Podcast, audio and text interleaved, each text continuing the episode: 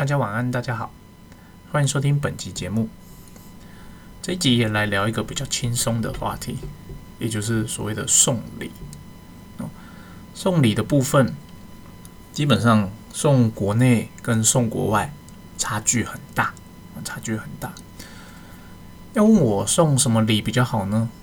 老实讲，我在第一年接外销业务的时候，我认为我去拜访客人，我一定要带一点伴手礼。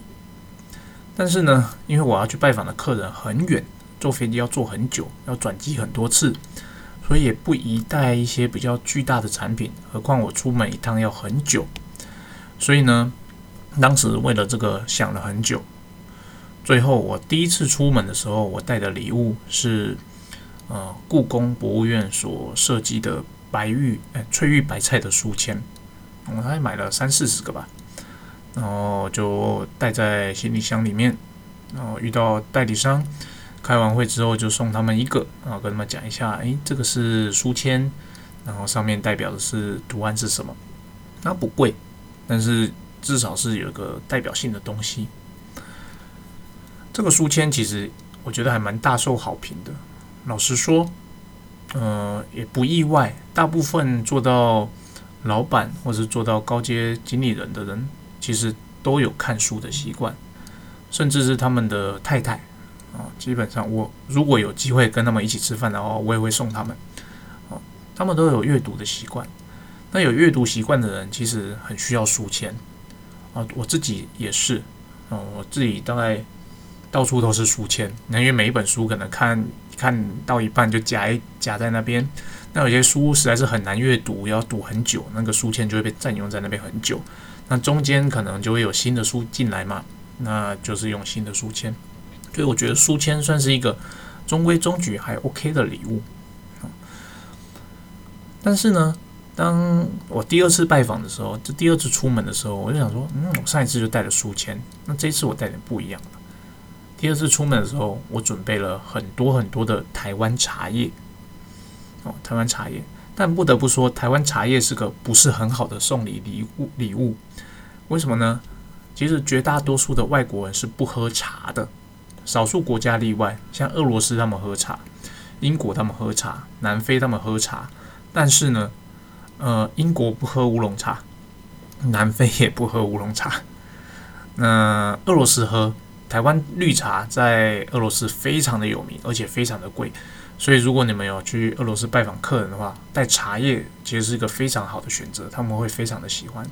甚至代理商在后来几年都甚至出钱说：“哎，拜托你帮我买茶叶，买多少钱，然后带来给我，让他付钱给我。”所以第二次我带了茶叶送给美国人，那其实我觉得嗯没有很好的效果，因为他们根本就不喝，他们。他们不知道怎么泡茶，他们甚至也没有泡茶的器具啊，所以到这里，下一次我拜访的时候，对针对某些代理商，我就带了泡茶的器具去送给他们。我想说，嗯，之前送你茶叶，现在泡送你泡茶的器具，你总该会喝了吧？哦，no no no，这一切都是想太多了。其实他们根根本就不会泡，因为他们不喜欢那个味道。哦，这就是我们站在我们自己的角度认为我送很好的东西。但是呢，对方并没有得到很好的，怎么讲？对方并没有真的觉得那个东西很不错啊。这种其实就是送礼送错了，送礼送错了。再来呢，我还送过什么呢？我还带过凤梨酥哦，凤梨酥。那我以台湾人而言，这最近这几年比较流行的都嘛是土凤梨酥嘛，所以呢，我就带了土凤梨酥给某些代理商，然后带去。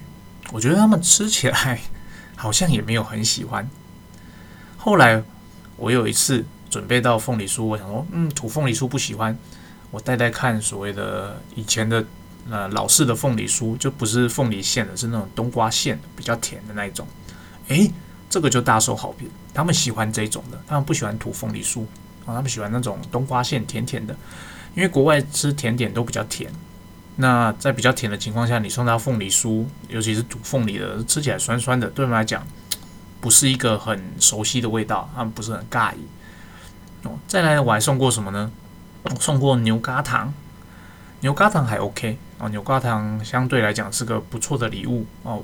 呃算是台湾的特色，那是欧美国家人士也爱吃。再来，我还送过什么？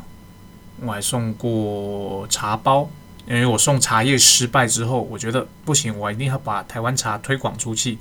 后来呢，我就准备了茶包，而且我这次学乖了，我选的是台湾的红茶。哦，那次好像刚好要去英国拜访，我就选了台湾的红玉红茶，然后台茶十八号等等的茶包带去，而且我顺便买了泡茶器具哦，因为我不确定他们会不会有。诶，这一次就大受好评，因为茶包对他们来讲方便多了，啊，不像茶叶来讲，它还需要啊煮茶的器具。那如果没有煮茶器具，你要教他丢几片茶叶，然后倒在杯子里热水，等三分钟，这对来对大部分人来讲太难了。但茶包他们都会用，而且台湾红茶其实不错，他们大体上都喜欢。我还送过什么呢？其实如果呃这边是我的建议，如果你有要拜访欧美的客人的话，其实有一个东西是很棒的伴手礼，而且它不贵。猜猜看是什么？是我们台湾从小吃到大的东西哦，我相信只要是，哎，我们在 Seven 也都看得到它，就是七七乳加巧克力。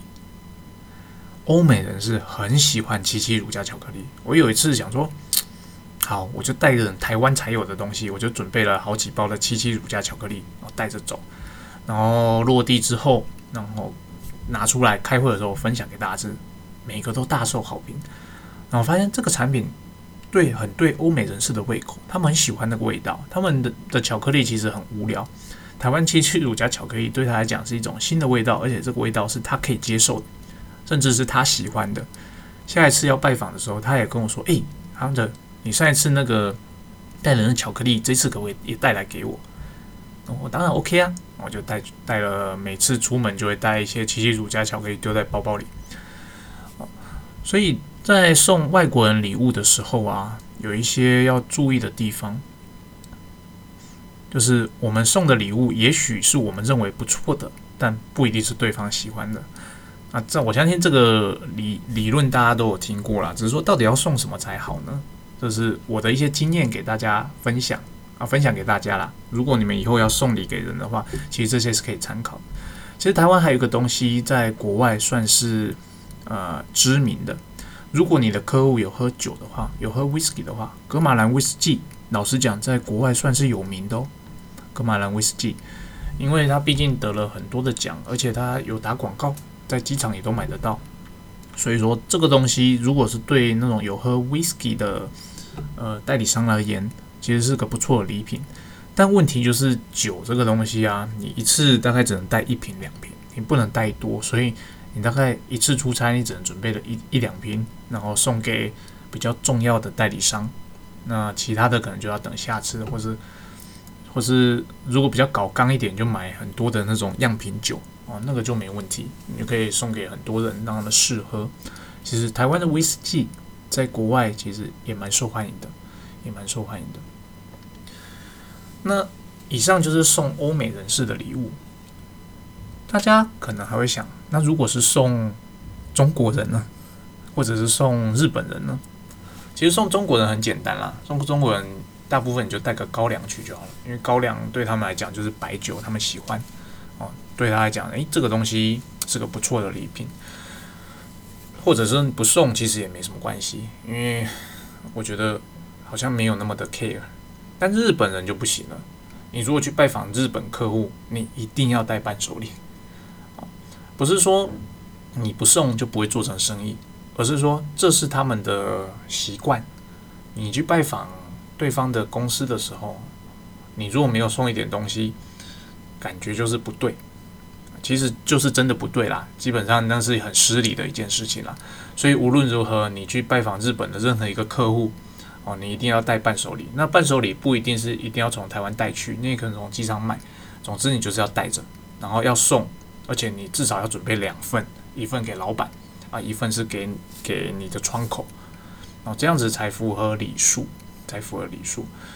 如果有跟日本公司做生意，就知道他们每一次来拜访我们，他们一定会带伴手礼，而且这个伴手礼一定不是一份，他一定会准备，诶，这份给老板，这份给总经理啊，这份给呃窗口，可能就是我。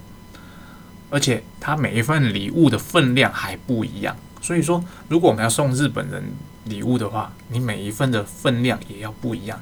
你说你要送给老板要最好的，送给你的窗口不能送的比老板还还好。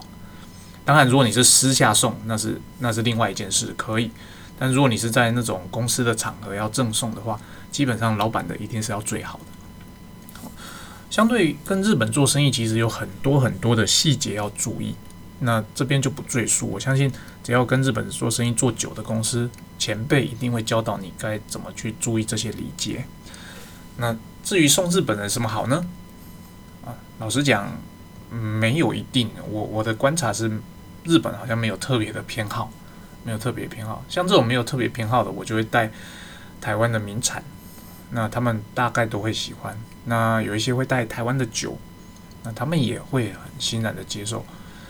那因为其实日本的酒也不错，所以我去日本也会带酒回来。相对的，他们就会诶来台湾的时候也会带一些，他看我在那边有买酒，他就会带日本的酒给我。我这算是一种礼尚往来啦，就是算，嗯，我觉得这样的交流也不错哦，也不错。以上就是在外销送礼的部分哦，一些送过的东西给大家分享。当然，好像还不止这些。那未来有，如果还有想到的话，我再跟大家分享。再来呢，台湾呢，如果你在听节目的你还有身兼国内的 sales 的话，其实台湾送礼的文化其实也蛮频繁的，也也一直都存在，尤其台湾。呃，如果我们在做业务的话，其实你在三节，你很多时候你都会收到供应商啊、客人送来的礼物。那我们公司本身是不收礼的，所以我们就会很直接的跟客人讲：“哎，不好意思，我们不收，我们不收。”那真的收到了又退不掉的这种的，一定要回礼哦，一定要回礼，不能就是收下来默默的就就没有。诶，我们公司虽然不收礼，但我们公司会送礼。哦，会送礼，因为作业做生意嘛。那有些公司他就是很在意这种的排场，所以公司会送礼。公司在三节的时候都会安排，不能说安排啦，询问业务有没有需要统一采购礼品啊，或者是有业务自己去采购，然后再跟公司请款。像，但是我个人呢，我觉得这样的文化我不是非常的喜欢，主要就是现在。这样的送礼文化，它变成一种制式的形式，就是你好像三节就得送，而且你送或不送，好像对你的业绩没有什么影响。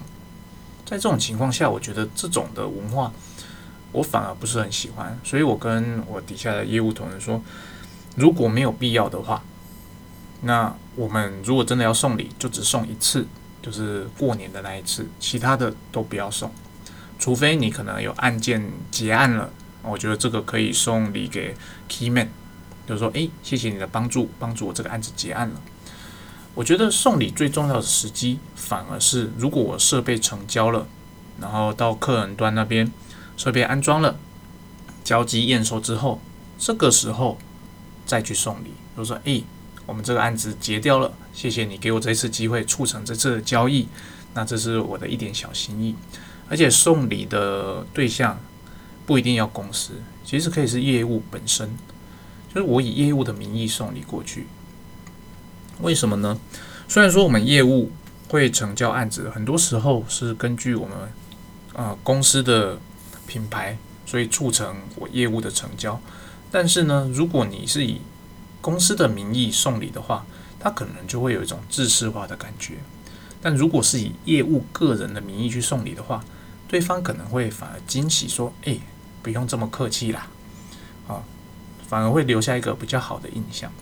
当然呢，公司这边其实也可以安排一些制式化的礼物。制式化礼物当然要特别，你这不能就是便利商店随便买一个哦咖啡卷就送去了，不是。制式化的礼物当然是要跟我们成交的设备有所相关的产品。比方说，诶，我设备成交了，验收完毕之后，我是不是可以送一些跟这个设备相关的一些？照片，或者跟这个设备相关的一些模型等等的类似这种的，给这个买家。让他做一个纪念，让他记得说，诶，我们这间公司跟其他公司不太一样。虽然说这只是一个小小的一个步骤，但老实讲，我要说这件事情对未来的影响很深远，很深远。虽然说短期之内看不出来它的效果，但是呢，这个效果会一直的存在，存在到什么时候呢？存在到他下一次想要买新设备的时候，新设备的时候。以上。就是我今天想跟大家分享的一些怎么不是跟生意相关的部分，就是所谓的送礼的文化，国外国内的部分，那给大家分享，算是一个小品集啦。啊，那今天就先到这边，那谢谢大家聆听。